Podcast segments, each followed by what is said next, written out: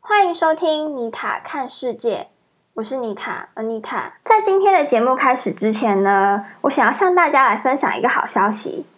就是呢，前几天我在滑 Facebook 的时候，意外看到 Pop Daily 波波代理有一个创作者计划，在为他们的社群平台招募新的 Creator，我就试着申请看看，看自己会不会上。结果我居然录取了，耶！基本上每一到两周我会上传一篇生活类的文章，那主题的话会有很多，从推荐 Podcast、Housing 的用品、科技产品到个人成长的内容呢，都会有。因为生活的范围本来就很大嘛，那可以分享的内容自然就会很多。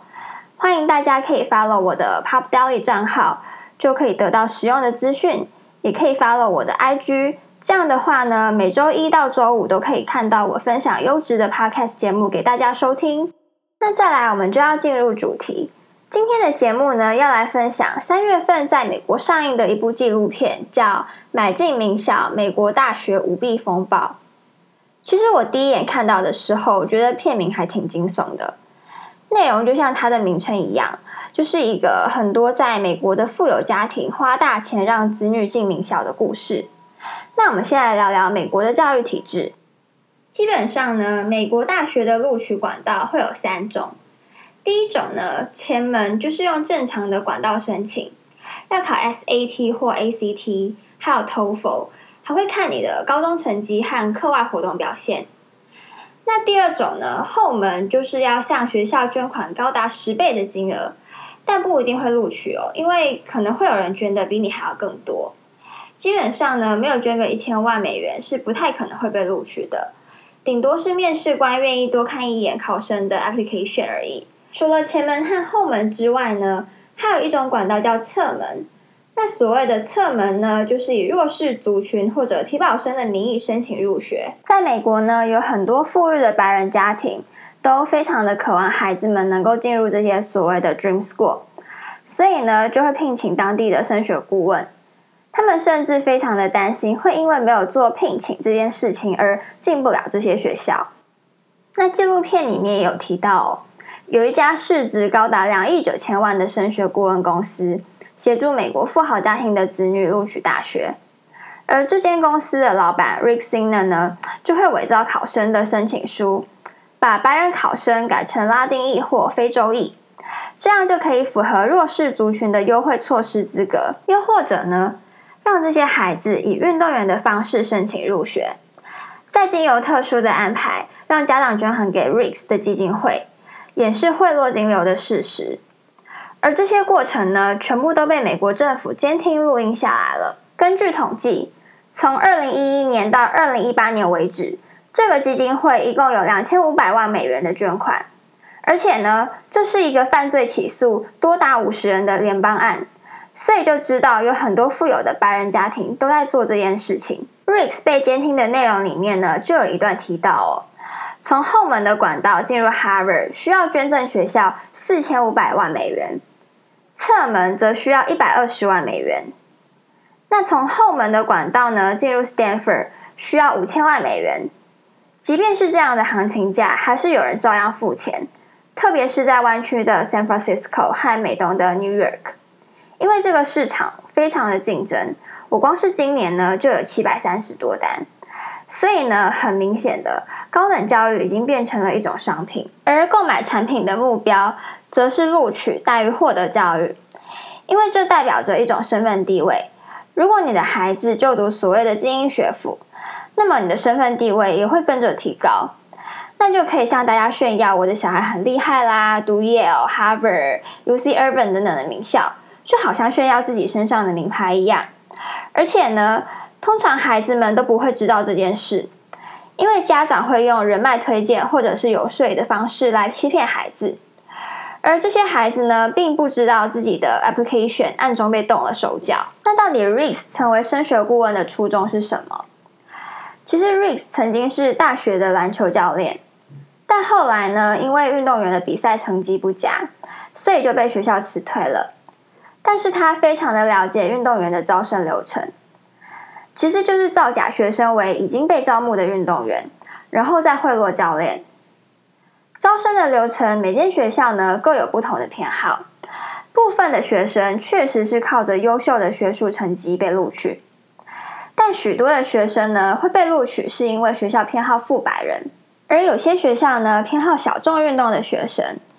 像帆船、击剑或是骑马，都是多数的学生没有机会尝试的运动。而且呢，通常学校的经费补助会优先给予像是篮球、排球这样的大型运动项目，所以冷门运动相对来说拿到的经费少。那这些教练呢，也非常的依赖家长的捐款来维持课程的运作。当这些家长捐了大笔的款项给学校，募款办公室就会注意到他们，然后向学校的招生组推荐考生。而且呢，学校的招生人员只想让金钱能够持续的进来，并不会想要知道这些钱到底是怎么来的。我们先播放几秒钟的音乐，等等再回来。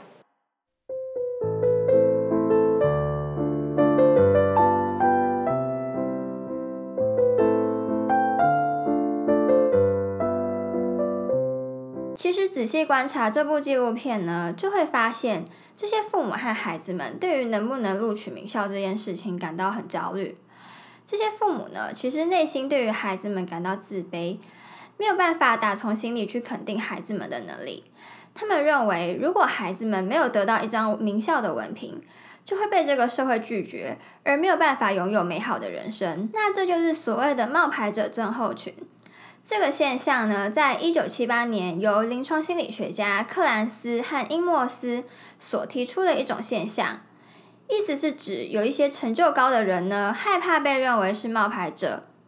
那这些人呢，即便有着足够的实力去证明他们的能力，他们仍然会认为自己不配拥有这样的肯定。他们会觉得自己的成功是基于运气、时机。又或者只是他人的过度抬举所造成的。这些冒牌者呢，他们会有以下这几个行为特征哦。第一个是呢，他们害怕自己所重视的人发现自己的能力并没有想象中的那么好。第二个是呢，有时候他们会觉得自己的人生或工作上的成就是因为某一种误会而造成的。第三个呢，当他们顺利的完成某一件事情，并且获得认可。他们会很怀疑自己是不是能够一直保持下去。我认为这应该是个完美主义者，非常的害怕会犯错或者做错一些事情。其实我自己有时候也会这样，会很害怕自己没有办法一直维持良好的记录，甚至会让这个记录比现在还要再更差。第四个呢，他们经常把自己的能力跟身边的人比较，并且呢，认为这些人的能力可能会比他们还要再更好。最后一个是。如果他们的成就受到他人大力的赞赏和肯定，他们会倾向贬低自己的重要性，觉得自己好像没有做什么。事实上呢，除了以上的显性冒牌者之外，也有隐性的冒牌者。那他们也会有以下三个行为特征：第一个呢，他们的生活总是被工作填满，但并不一定享受这些工作，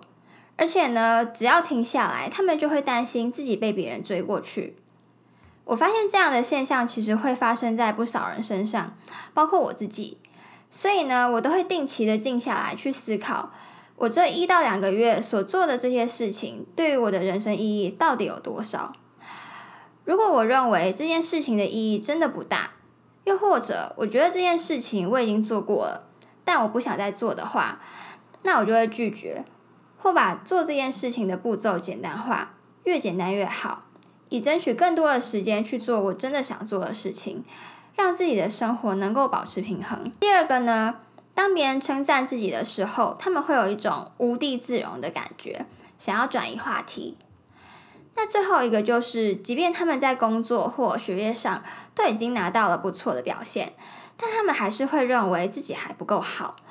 我认为基本上这也是完美主义者的倾向，就是无论身旁的人觉得他们的表现。已经有多好了，他们还是会认为自己就是不够好。那最后呢，我们要来聊聊，我们可以在日常生活中做哪些练习来改善这些现象？我觉得可以抽个时间静下来思考自己是一个什么样的人，自己的优势和劣势又有哪些？那毕竟每个人的时间都有限，不可能每件事情都力求完美，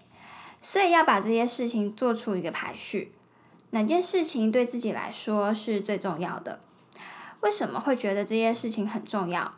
并且要找出自己比较擅长做的事情，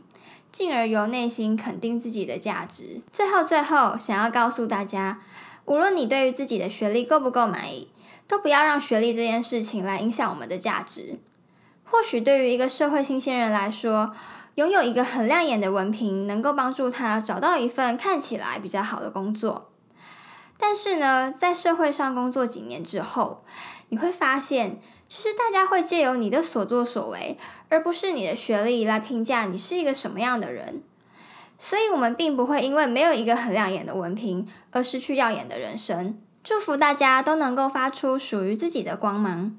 今天的节目就到此结束，我们下次见。